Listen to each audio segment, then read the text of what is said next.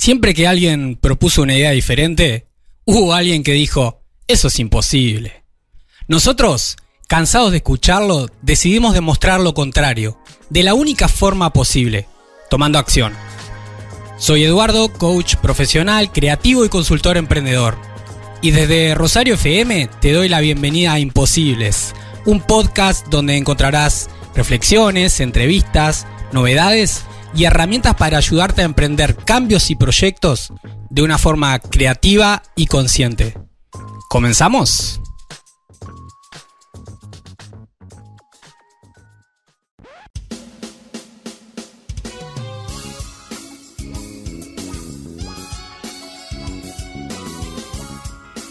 Y ahora te doy la bienvenida a este espacio de Capuchino, este momento de imposibles en el que conversamos con una persona invitada de algún tema siempre de interés para líderes, emprendedores, emprendedoras, empresarios, empresarias, para quienes de alguna manera estamos buscando hacer algo diferente en nuestro trabajo y también para aportar a otros y a otras en nuestro país.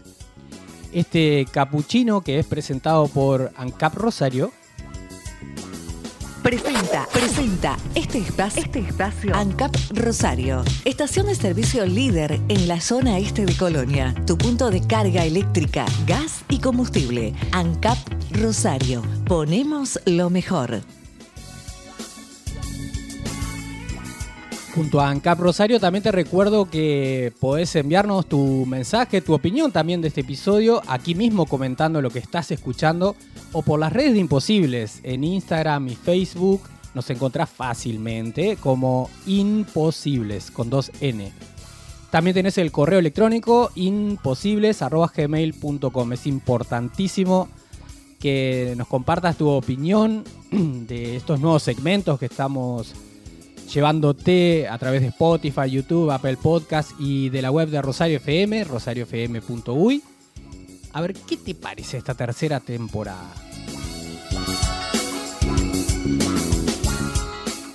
Dale también al botón seguir, así no te perdés nada. Hoy nos tomamos este capuchino con un amigo de la casa, Sergio Delgado, quien ahora presentarles de una, de una manera un poquito diferente. Sergio, que también nos acompañó en el segundo episodio de Imposible. ¿Cómo estás, Sergio? Muy bien, bueno, encantadísimo de, estar de nuevo por acá en tu casa, Eduardo. Muchas gracias. Por favor, un, placer recibirte. Y esto, ¿no? Pensaba de alguna manera en, en, el segundo episodio cuando estábamos haciendo un desastre tras de otro. Ahora hacemos alguno menos, un poquito nomás. Pero nos acompañaste en esta aventura también hablamos sobre el ecosistema, cómo es emprender en Uruguay, así que a quien quiera escuchar aquel episodio se los dejamos. Hoy hablamos de innovación. Es así. Sergio, un picadito como de respuestas rápidas a modo de presentación. ¿De dónde sos? Eh, bueno, nací en Montevideo, eh, estudié, me desarrollé acá y bueno, con empresas también en, Argentina y hoy en día mi, base está acá en, Uruguay desde Montevideo. ¿A qué te dedicas? Por un lado me dedico a apoyar emprendimientos eh, como mentor, también he, invertido en algunos, tengo emprendimientos propios, dirijo una fundación que se llama Fundación Da Vinci, que desde el 2008 está dedicada a impulsar la cultura emprendedora de impacto. Y también doy algunas clases en la Universidad Católica y en alguna otra universidad o organización que, me invitan de la región. Excelente. Eh, no, no, no estaría acá, pero preguntaría, ¿tu día tiene más de 24 horas? Me clono. La, inteligencia artificial es la que me ayuda. Eso es ah, fantástico. Ahí está el. Yo solamente le doy los comandos correctos, Eduardo. Excelente. Genial. ¿Qué, es lo que más disfrutas hacer? Y bueno, mira, conocer, conocer eh, emprendimientos, porque eso me, me lleva a relacionar con gente concreta que está buscando hacer algo distinto, que está buscando salir adelante, que tiene muchas incertidumbres y también algunas certezas, conocer los productos, conocer los negocios. Realmente me apasiona meterme en, en actividades distintas. Eh, soy como muy inquieto. También eso tiene un lado eh, no virtuoso, que es este que me aburro fácil. Entonces el hecho de conocer emprendimientos, conocer gente en el marco de esos negocios, este, la verdad que me, resulta muy, muy adictivo. Genial, genial. ¿Juego favorito? Un juego favorito, el de caja, el TEG. ¿TEG? Lo, lo, lo, que buscar. Ah. El TEG o el Word. El TEG, si no me equivoco, es una versión eh, argentina, si no me equivoco. Y el, Word era una versión de, acá local. Uno de caja que demora 8 o 10 horas jugando. Algunos se calientan, tiran el tablero, este, pero en general se puede jugar civilizadamente también. Perfecto. ¿Mascotas? Tengo, sí, gato. Este, Sagrados de Birmania es la, raza.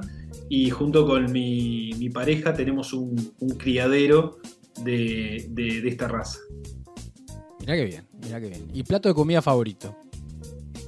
Y bueno, mira, eh, ahí no vamos a innovar mucho, vamos por la, milanesa con, papas fritas. Este, y bueno, si puede ser milanesa este, con nada tipo napolitana, mejor.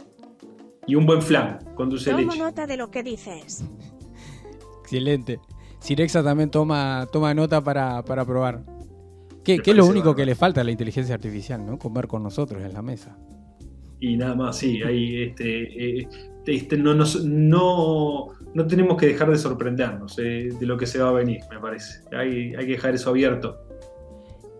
Y ahí nos metemos. ¿Qué, es innovar o innovación para vos? Bueno, a ver, eh, innovar para mí es poder entregar valor de una forma distinta a lo que se viene haciendo.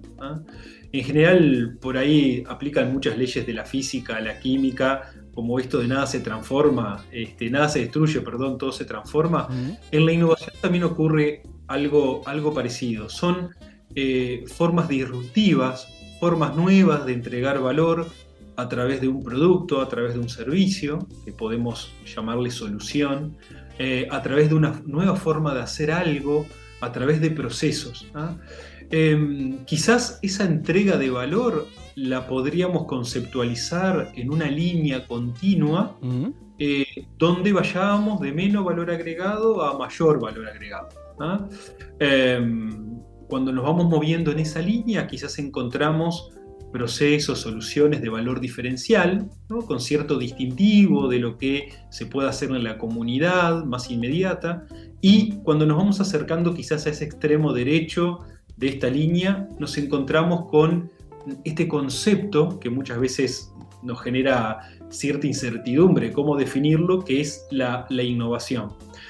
Son eh, formas disruptivas, como te decía, formas nuevas, novedosas, de generar, de entregar, de co-crear valor y que se pueden monetizar. O sea que el mercado las reconoce y se pueden comercializar.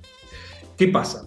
Si no tuviera este componente de comercialización, estaríamos quizás frente a una novedad, frente a una invención o frente a un invento, pero que no llegaría, digamos, al concepto de innovación. Entonces, es novedad más comercialización, ¿no? Entrega, co-creación de valor a través de un proceso, de una nueva forma de hacer algo, eh, a través de un nuevo producto, de un nuevo servicio, eh, que eh, se comercializa. Entonces ahí, es cuando estamos hablando. valor, claro. Está, ahí cuando estamos hablando a grosso modo de la innovación. Por ejemplo, quizás si pongo un almacén en, mi casa, ¿no? me armo un kiosquito y empiezo a vender golosinas, este, llevo la tómbola, la quiniela, quizás no estoy innovando en lo que es el producto o servicio que estoy entregando o en, en, lo que tiene que ver con el formato.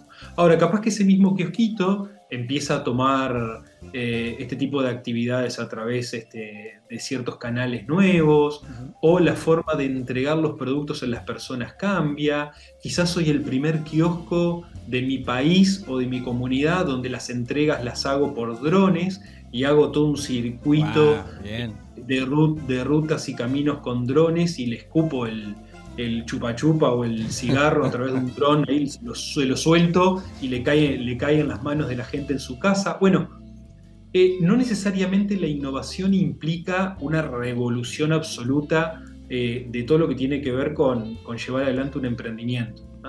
Pero sí es muy claro, y esto me parece que es importante para no generar frustración, eh, de poder diferenciar la innovación de lo que es un valor diferencial y de lo que es un valor quizás este, más, este, más común. ¿Esto por qué? Porque muchas veces los emprendedores, como son creadores que quieren cuidar a su criatura, le hace su negocio, su producto o servicio, y poner todas las etiquetas posibles, porque hay una relación de amor, ¿ah? que tiene su lado vicioso y su lado virtuoso. Nos encanta decir que algo es innovador. ¿eh? Entonces, claro, el lado vicioso, ¿qué puede ser? ¿Y qué es innovador? Ah, lo que yo tengo es una cosa novedosa. Eh, ¿Tiene diferencial? Sí. ¿Es innovador? Sí. Eh, ¿Vas a llegar al estrellato con esto? Sí. Pero es normal que la persona emprendedora eh, tenga este apego mm. ¿sí? este, con su creación, con su producto, con su servicio, porque es el primero que tiene que amarlo, que tiene que creer en él. Entonces, si el emprendedor o, el equipo emprendedor no ama, no cree en su producto o su servicio, arrancamos muy mal. Claro. El problema es que ese amor no se vuelva tóxico y no se vuelva ciego y no te permite ver cuáles son los límites, digamos, de ese producto o servicio, eh, qué es lo que puedes hacer, qué es lo que no, eh, dónde estás fantaseando y dónde estás tirando fruta, ¿no? cuando uno hace que ya es una proyección financiera o una proyección de las capacidades que tiene. Entonces, es ahí donde la intervención quizás de otras personas, un mentor, un consejero, ¿sí? una persona claro, alguien que, te ayude a ver las cosas de una forma diferente. más realista quizás en, torno al contexto. Bueno, viste que el concepto de realidad es un concepto medio complicado, ¿no? que se va construyendo entre muchos. Entonces, yo creo que está bueno que los emprendedores se acerquen a otros en estas figuras, ¿no? Consejero, tutor, mentor. ¿Por qué? ¿Porque es alguien que tiene la verdad revelada? No. ¿Es alguien que tiene una, una versión de la realidad más depurada y más fiel? Tampoco. Lo que va a pasar es que se va a generar un ida y vuelta y una co-construcción de esa realidad, ¿no? Para poder llegar más lejos, ¿no? Esta, esta frase que me encanta de que solo uno va, más rápido, pero que junto a otros puede llegar más lejos. Entonces, yo creo que tiene mucho que ver esto eh, y que se conecta también con el ecosistema de innovación. Me parece que una visión equivocada, a mi criterio, a mi humilde opinión, es pensar la innovación como dependiente de un programa, dependiente de una organización o dependiente de esfuerzos puntuales. La innovación se tiene que respirar en el aire, se tiene que sentir, se tiene que estimular desde una comunidad, llamémosle desde un ecosistema. ¿no? O sea, son muchas piezas que deberían de trabajar de alguna manera articulada, sin perder su identidad, sin perder eh, su esfera de acción, ¿no? su campo de acción, eh, y poder tener ciertos compromisos base para poder estimular esto. Claro, para que se las condiciones. Ciertas condiciones, llamémosle estructurales, llamémosle macro, ¿sí? Eh, que permitan y que habiliten también esta, esta innovación. Pero la innovación no depende de un, de un parque o de un campus en especial, no depende de una organización en puntual y no depende de determinadas personas. Sí lo que se puede hacer es acordar determinados elementos de estímulo y también determinados elementos que eh, domestiquen ciertos obstáculos para que la innovación fluya, ¿no? para que la, innovación se derrame, para tener un mindset o una mentalidad eh, vinculada a la innovación. Eso sí, obviamente que se puede hacer de manera discrecional y de manera voluntaria. No estoy diciendo acá que eh, un ecosistema más innovador sea solamente por generación espontánea. No.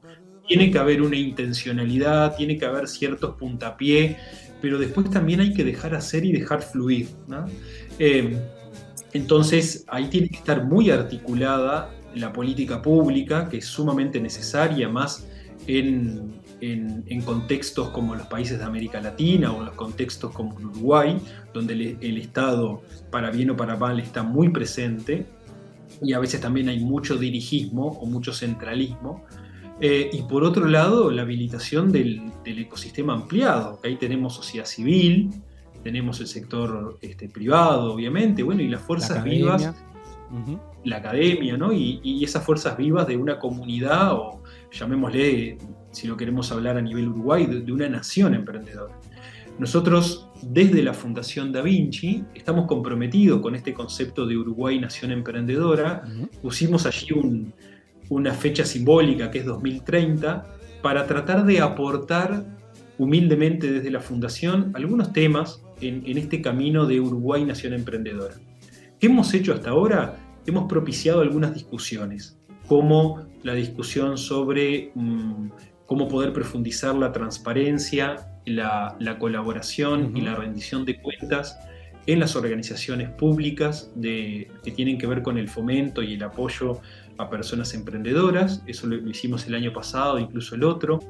Yo me quiero meter eh, cortándote así grueso. Ya tiraste como algunas puntas, algunas ideas, pero eh, en esto que se está hablando de Uruguay Innovation Hub, escuchamos como a Paganini ahí definirlo como un programa ambicioso, uso las palabras de él, un programa ambicioso que busca la internacionalización, la atracción de startups al mundo del mundo al Uruguay y la potenciación de nuestro propio ecosistema emprendedor. Pero, ¿cómo lo entendés vos hasta ahora? También en base, supongo, a lo que venías compartiendo, Bueno, me, parece que la propuesta que hace el ministro eh, Paganini es una propuesta mm, novedosa, que también recoge ciertos diagnósticos y ciertos reclamos de poder fortalecer un eslabón, un estadio, que es el estadio de aceleración para proyectos eh, eh, uruguayos y también atracción de empresas y emprendimientos internacionales y también lo que tiene que ver con los procesos llamados de aceleración y de inversión. Uruguay ha venido trabajando a ritmo sostenido, con luces y con sombras, para tener hoy un ecosistema de apoyo empresarial y, emprendedor saludable. Más de 20 años, ¿no? Con más de 20 años a nivel de, políticas consciente, ¿no? Conscientes y dirigidas, incluso nos podemos retrotraer un poco más, pero esto obviamente es una herencia de, toda la sociedad uruguaya en un modo emprendedor, eh, empresarial, pyme. Eh, podemos eh, rescatar esfuerzo de muchas administraciones Aquí no hay un tema de lo político partidario, aunque también a veces hay muchos riesgos de poder generar cierta identidad y personalidad en los quinqueños que hace a veces eh, la tentación de desvalorizar lo que hizo el otro mm. y tratar de imponer una agenda creacionista o, o, con ribetes de novedad en la administración. Porque bueno, está claro que este, cada administración quiere, quiere dar su personalidad también, a, su, periodo de cinco años, pero en, eso Uruguay, por, los valores, ¿no? por la estabilidad y por el compromiso republicano que, tenemos, ha logrado mantener una línea, llamémosle de Estado, este, eh, bien interesante eh, vinculada a lo que es el proyecto emprendedor y el, apoyo al ecosistema. Me parece que es un riesgo que todo ejecutivo debe de, identificar y que también las fuerzas vivas del ecosistema lo tenemos que hacer ver de no caer en propuestas creacionistas. ¿no? Esto de, bueno, hasta ahora venía bien la cosa, pongo reset y planteo esto que es fenomenal.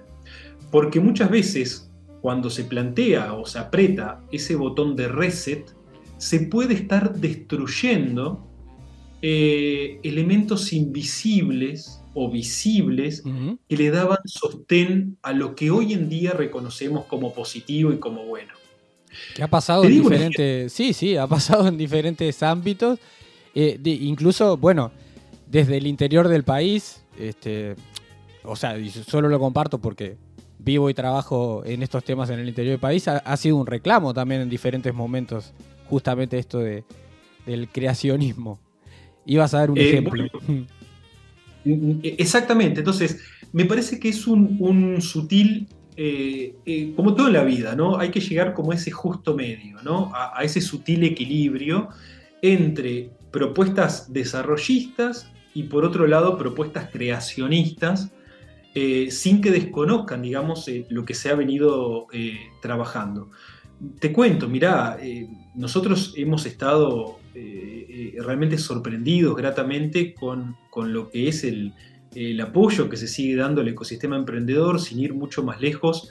Eh, tuve la visita, eh, tuvimos la visita en la fundación hace un par de semanas de uno de los directores de la Agencia Nacional de Desarrollo, que estaba buscando justamente recoger inquietudes, eh, evaluar ciertas acciones y actividades, y eso nos pareció, porque fue una invitación espontánea, sumamente generoso.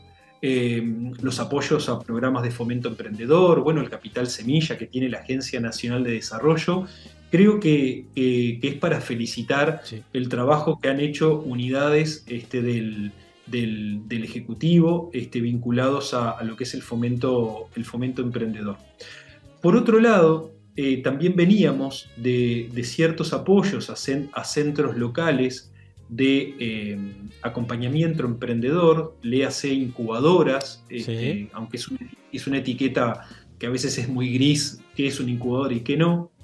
En general, y para mi definición, incubadora es aquel centro profesional que se dedica al fortalecimiento de los equipos, siempre primero los sujetos, siempre primero las personas, y el fortalecimiento de los modelos de negocio, ¿no? el objeto. Eh, con, un mérito innovador o también un valor diferencial en las soluciones y que tengan una perspectiva de crecimiento, de escalamiento claro, tanto sea a nivel regional en el país como también y o a nivel internacional. Eh, ¿Qué recibiría una incubadora? Emprendimientos que ya tengan una validación técnica y comercial. Si eso no sucede, está el estadio anterior, que sería pre-incubación, donde se trabaja en los procesos de ideación, que son muy virtuosos, muy ricos y muy largos también en el tiempo, ¿no? Podemos estar hablando de meses, incluso algunos años, en lo que tiene que ver con estos procesos de ideación. Y que también hay ciertas particularidades según el tipo de emprendimiento, ¿no? No es lo mismo un emprendimiento de base tecnológica, un emprendimiento de base biotecnológica, hay ciclos también de desarrollo, de inversión distintos. Eh, eso hoy en día eh, se ha acabado eh, y a mi entender eh, no es una decisión sabia hacer un, cierre, digamos, del apoyo a este tipo de centros. en otros ecosistemas se, privilegia una malla de, asistencia, de, de estímulos. en esas etapas. De facilitación en las diferentes etapas. En Uruguay estamos muy bien con lo que tiene que ver con ideación, estamos relativamente muy bien en lo que tiene que ver con cultura y fomento de la cultura emprendedora, estamos muy bien. Eh, estamos muy bien en cuanto a la valorización del tema por la opinión pública, ¿no? Pasamos quizás de una satanización al empresario, al emprendedor, una figura extraña, oscura, quizás ventajista, a hoy en día estar muy valorado por lo, que tiene que ver elementos culturales y de la opinión pública, incluso el emprendedor eh, eh, representando como, como, ese ideal del, héroe actual. ¿no? Em, eh, teníamos quizás ese debe en lo que tiene que ver con aceleración, internacionalización, y se estaba trabajando muy bien con esta etapa en el tema de incubación. Hoy el Ejecutivo actual decidió no tener un apoyo a, a este sector de las incubadoras, eh, donde en otros ecosistemas de, Latinoamérica se sigue apoyando y de manera diferencial, aquellas que recién comienzan, aquellas que están, obviamente pidiéndoles resultados, obviamente con un plan de trabajo. Eh, y ahora tenemos esta propuesta que son de 30 millones de dólares, se destina mucho dinero, 30 mm. millones de dólares para poder ejecutar en tres años, 10 millones por año, de los cuales 21 millones de dólares se va a un fondo de fondos para poder acelerar y atraer emprendimientos internacionales. 9 millones van a ir dirigidos a una aceleradora y una company builder en biotech. El ministro también en los viajes que ha hecho ha, generado acuerdos y ha, y ha, promocionado ciertas aceleradoras que bueno, después habrá que ver cómo es el proceso de adjudicación ¿no? y el llamado público que se haga para esto. Em, o sea que por un lado se, retiran apoyos a, eh, a, cosas que ya se estaban desarrollando en Uruguay a través de diferentes organizaciones del ecosistema. Por el otro, se invierte eh, en algo, como decías, nuevo.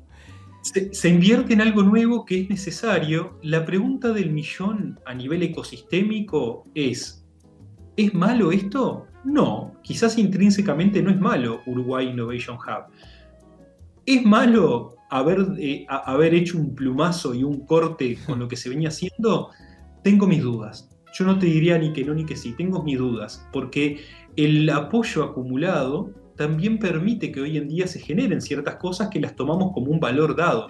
Claro. Pero yo tendría cuidado con dar por supuesto que lo que hoy tenemos y nos genera ciertas fortalezas se va a seguir permaneciendo, ¿no?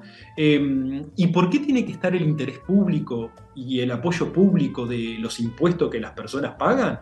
Porque generalmente en estas etapas más tempranas, ¿no? Ideación, incubación, eh, hay muchas incertidumbres en los emprendimientos y tampoco el interés de la inversión privada no está ahí. No. No está ahí por los grandes riesgos que se corren. Entonces, los dineros públicos vienen como a compensar con lucidez, ¿no?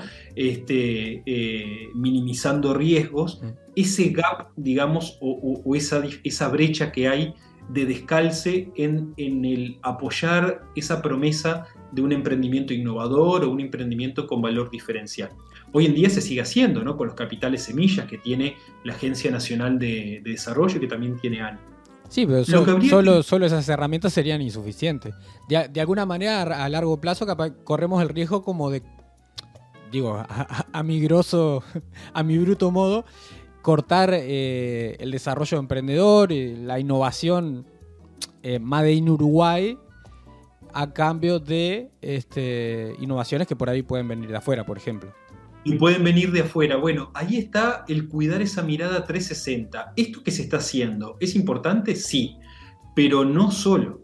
Entonces, ahí viene de nuevo esta cuestión eh, completa, ¿no? Entonces, em, yo creo que intencionalmente o no, hubo cierto desconocimiento o cierta desvalorización, entre comillas, de este ecosistema más vernáculo, ¿no? Más este, esta flora y fauna este, uruguaya, que los actores del exterior, sea una aceleradora, sea un fondo o sea un emprendimiento, no va a venir a Uruguay por el mate amargo que tenemos, muy amargo, o para comerse un bizcocho relleno de membrillo, ¿no? O sea, van a venir por un interés material y un interés contextual que está bien que así sea, ¿no?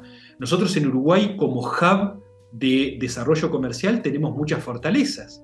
Quizás el límite está en la cantidad de eh, eh, capital humano especializado, ¿no? que tenemos ciertos topes, pero hay un ambiente para hacer y crear negocios bien interesante en Uruguay. Quizás por esto de ser un mercado chiquito, siempre estamos los uruguayos mirando hacia afuera y ahí tenemos un estímulo contextual para emprendimientos internacionalizables. A nivel de las zonas francas, hay, hay, la verdad que hay, hay muchos beneficios como el libre movimiento de importación-exportación, la exoneración de derechos e impuestos, reducción de costos financieros, eh, contribuir a reducir la exposición al tipo de cambio, el libre giro de dividendos. O sea, tenemos también muchas conveniencias fiscales de capital humano, estructurales, económicas, de infraestructura, que son atractivos para afuera.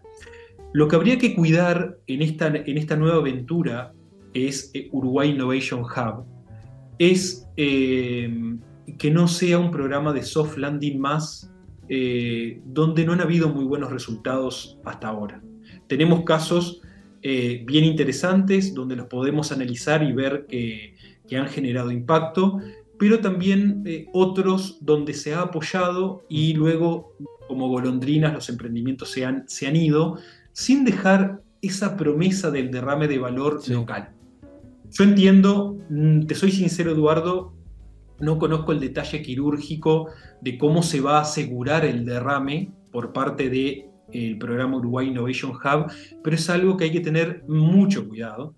Em, y la devolución, entiendo de que se ha avanzado en una manera inteligente para lo que es la coinversión, en este fondo de fondos, donde no es un subsidio, sino que también eh, hay cierto riesgo, obviamente, que toma el Estado, pero también se pide una devolución de esa inversión, ¿no? a través de notas convertibles otro tipo de instrumento.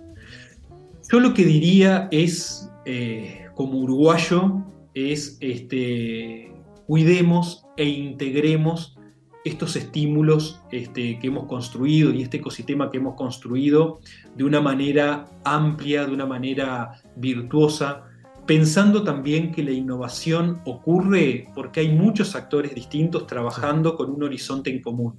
No es patrimonio del MIEM la innovación, no es patrimonio de ANI la innovación, no es patrimonio del LATU, donde se está concentrando mucha actividad operativa y eso también hay que, hay que tenerlo con, cuidado, ¿no? de que una pieza del puzzle, como es el parque tecnológico del LATU y el LATU en sí mismo, no se convierta en el puzzle. ¿no? Entonces, no estoy diciendo que, haya algo mal hecho, pero tenemos que tener cuidado a nivel ecosistémico y de nuevo esto que, decíamos, ¿no? estas propuestas creacionistas versus las desarrollistas, que es la que uno confía de que se sigan, sigan adelante. Excelente, excelentes aportes para seguir pensando. También, como la invitación, si estás del otro lado y mi, invitación es como, ¿conoces a alguien del ecosistema emprendedor? ¿Conoces a alguien eh, que trabaja en una organización, sea pública, privada, social, que de alguna manera apoya a emprendedores y emprendedoras? Bueno, compartirles este episodio porque también creemos es una semilla como a esto de la reflexión de lo que debemos cuidar como uruguayos y uruguayas. Gracias, Sergio. Vamos arriba, gracias a vos.